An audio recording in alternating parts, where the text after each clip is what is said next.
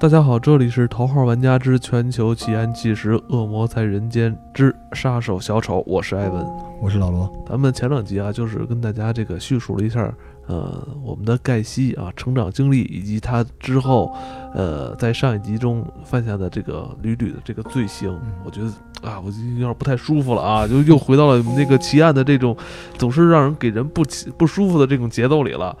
嗯，他将这些。年轻的什么，充满活力的小伙子、小男孩是吧？引诱家中，然后还对他这这种强暴，对这些人进行这种强暴。嗯，是甚至我认为有些这个受害者啊，可能在他这个小屋里边待了可能几周甚至几个月的时间，就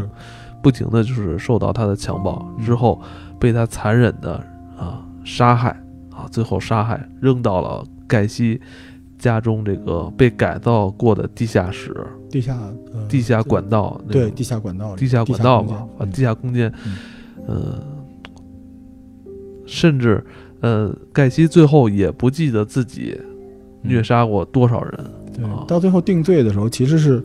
找到了几具尸体，定了多大的罪？嗯，对，所以这就涉及到说，警方给他定罪是有巨大的困难的。而且这个过程在美国也是全民瞩目的一个过程。对，一九七八年十二月二十二日，在警察的陪同下，盖西回到了他的房子，并向警方指明，啊，布特维奇的尸体藏在车库中的位置，啊，就一一认罪了，画了个地图，哪儿都藏了谁，啊，有二十七具尸体从盖西的房屋中被找到。其中是二十六具是地下道的空间，还有一具是车库的混凝土地板下面。对，到了一九七八年三月，第二十八个受害者的尸体在一个靠近后院烧烤架的坑里被发现。一个星期后，另一名受害者的遗骸被发现埋在饭厅的地板下，使盖西房屋里的遗体总数达到二十九。这里面值得关注的一点是，盖西之前只承认他杀掉了二十五个人，二十五个人。嗯，就每多发现一个遗体，他就多面临一项指控，所以他非常非常的狡猾，在这个时刻依然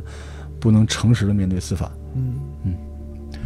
一个月之后，这栋人间地狱的房子在当地市民和邻居的强烈的抗议之下，啊，被拆毁了。但说实话啊，这个拆毁房子当时在美国是上了新闻的，因为如果不拆的，可能还能发现新的尸体。因为我们现在只能靠最终警方给的找到的证据来定罪，就这里面我们还没有说到那些，啊，没有被发现的遗体，嗯，甚至说他没有杀死的那些被他性侵的人，这些都不在他的记录档案里面。一些尸体被发现的时候，脖子上仍然系着勒死他们的绳子，还有一些被发现布料从嘴一直堵到受害者的喉咙深处。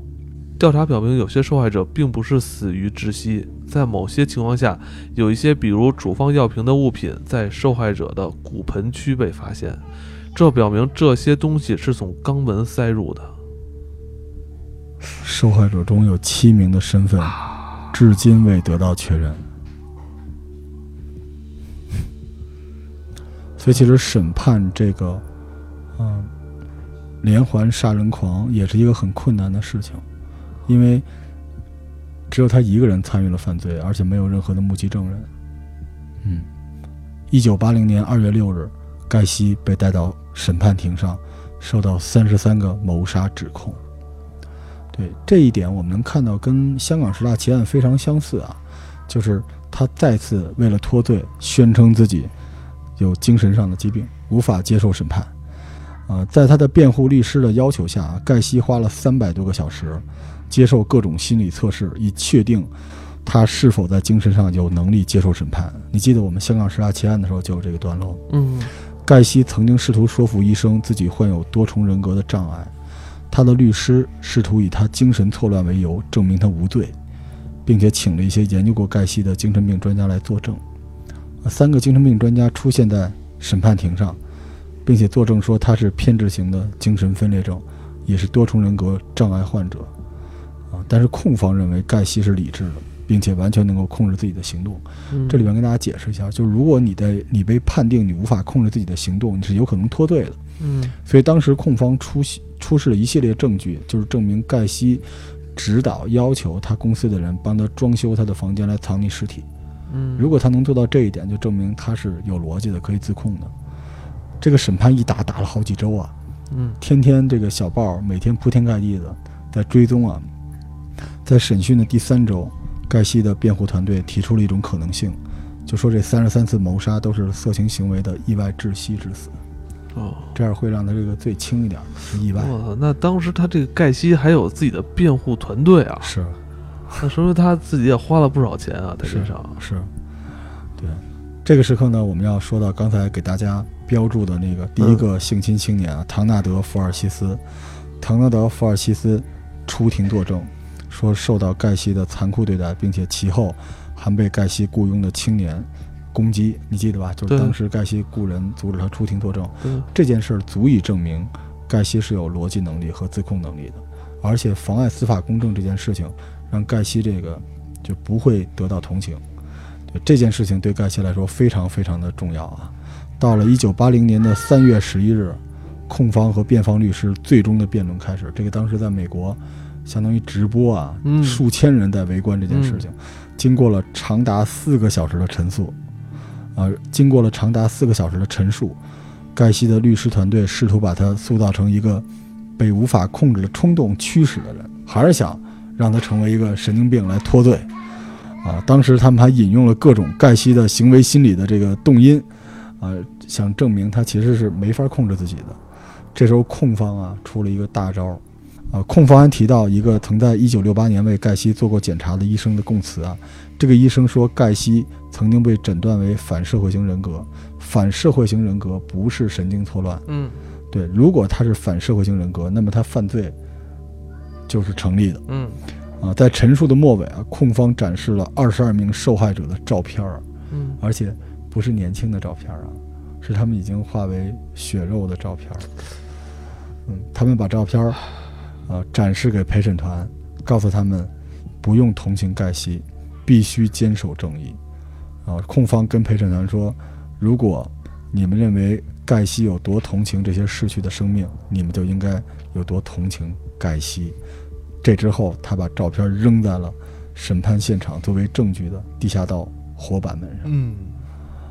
扔扔扔到这些曾经埋葬了无数鲜活生命的这个伙伴们上，然后控方直接退庭。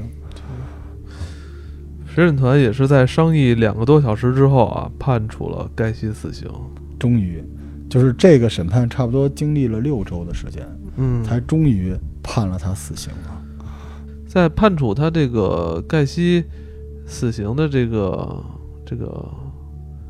时间啊，就是我们知道是刚才说到是一九八零年，是吧？但是呢，直到一九九四年五月份，盖西才被啊、押解到这个执行室去执行注射死刑。这前后为什么时隔十多年啊？必须让他悔过，必须让他受尽人间的折磨。嗯对，很多时候各国关于死刑犯，我觉得在别的节目里面我们聊过，有不同的折磨方式。就是明明，呃，你会知道你将被执行死刑，但是不告诉你哪天执行，这对活人来说是一种哦，对更严酷的惩罚吧。可能就是说明天你就死了，但是又明天又没给你弄死。对你并不知道今天来敲你门的是要带你走还是给你送饭，哦，就是这种状态。但是盖西这个心理素质够可以的，他在这十多年间接受采访、写自传、画画，就是还在这期间还创作了自自己这个小丑 Pogo 的这个这个自画像。这自画像啊。对，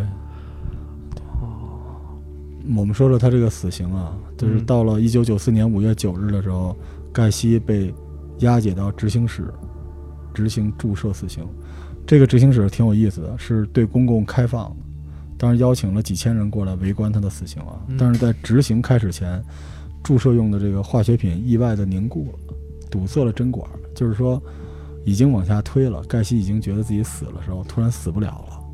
又把这个针头拔出来，然后重新更换了堵塞的针管，啊，前前后后本来三十秒盖西就会死，结果折腾了十八分钟，啊，才完成了注射死亡。对，所以当时这个盖西监控死刑的人员啊，这个威廉昆特说，他仍然得到了比他的任何受害者更容易的死亡。在我看来，他应该死的更难受一些。所以有可能啊，这是嗯，人为行为啊，叫折磨他。根据公告的报告啊，盖西已被确诊为精神病患者。他对自己的罪行并没有表示任何的悔恨。他最后的陈述说啊，判处他死刑是不会弥补别人的损失，并认为这判决其实是针对他的谋杀。嗯就是这个盖西在死后啊，嗯仍然社会上有人对于他对于他这个这个是否是精神病啊，还是说是故意谋杀啊，还是引起这个争论，啊，键盘侠嘛，是不是杀的不是你们家孩子呀。啊？所以大家都是文明人嘛，就互相来拿这些东西来说事儿，对吧？但是当时他死刑的时候，围观人群差不多几千人吧，很多这个很多人穿着画有盖西以前的小丑造型的 T 恤，上面印着标语“别为小丑哭泣”。嗯，在盖西确认死亡之后呢，当场他的大脑被移出身体啊，用来研究暴力反社会型人格是不是有共同的特质啊。后来啊，研究了一个小时之后，发现没什么特质，就跟扔这个猪脑子一样，给扔到垃圾堆里了。嗯 其实，在盖西执行的后几个月啊，他在这个监狱服刑期间啊，我们刚才说有很多这种画作，呃，甚至还被后来被拍卖了，嗯是吧？嗯价格从这个呃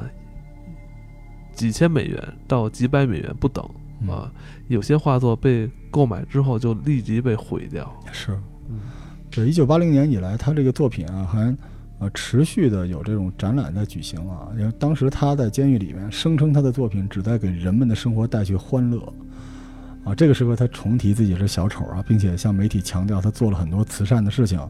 对，还是想脱罪。嗯对，这个时候，这个维加斯拉斯维加斯的艺术长廊还售出了他的自画像，特别著名的那个“再见，Pog”，四千五百美元。对，最神奇的是，呃，前些年我在国内这个某艺术展上看到过他的素描作品。应该是那个，应该是赝品吧？对，就是当时这个作为波普艺术的一种啊，嗯为人所追捧。当时还有这个特别炫酷屌炸天的艺术青年啊，在他的画作前拼尽全力去摆 pose 合影。对，这一刻呢，我想到了盖西被执行死刑前那个对着镜头的轻蔑的笑容啊，还有他最后留下的那句话：“Kiss my ass，亲我的屁股。哎呀，其实通过咱们这个三期内容啊，这个呃，咱们是通过通过咱们三期内容啊，就是盖西三个对于他来说，这个三个生命中不同的时期啊，可以看到他的这个人的这个性格啊，这个性情是有所转变的，”是是吧？呃，以至于到最后啊，他在这个嗯。临死前是吧，在这个服刑期间，还在进行这所谓的艺术创作啊，是，让人觉得就有些滑稽了，就是，嗯，甚至更滑稽的是他的这些，呃，作品，呃，在死后还被这个世人还进行这种拍卖，是，就感觉是，哎呀，就是非常的荒诞了，就越来越感觉魔幻荒诞的感觉，嗯，他成魔这件事情是伤害了社会，嗯但也正是社会一直给他机会成魔。你想想看，他生前，呃包括他在成为连环杀人犯之前，有多少次机会，社会是可以惩罚他，嗯，至少能阻止他的犯罪的。对，就甚至他其实很早，他在第一次这个这个进行这个强暴这个强暴未成年人的时候，其实就已经受到了这个法律的制裁，是，但他居然是因为在这个服刑期间表现良好，还被释放了，是。这个很不可能理解啊。那之后，他在呃白天的种种慈善行为和活动，又为他争取了比较大的民望。美国第一夫人那张照片啊，管用啊，对吧？所以他躲过了很多次的东西，就是其实他也是社会的产物，你不能说他只是用来伤害这个社会，嗯，对吧？就其实，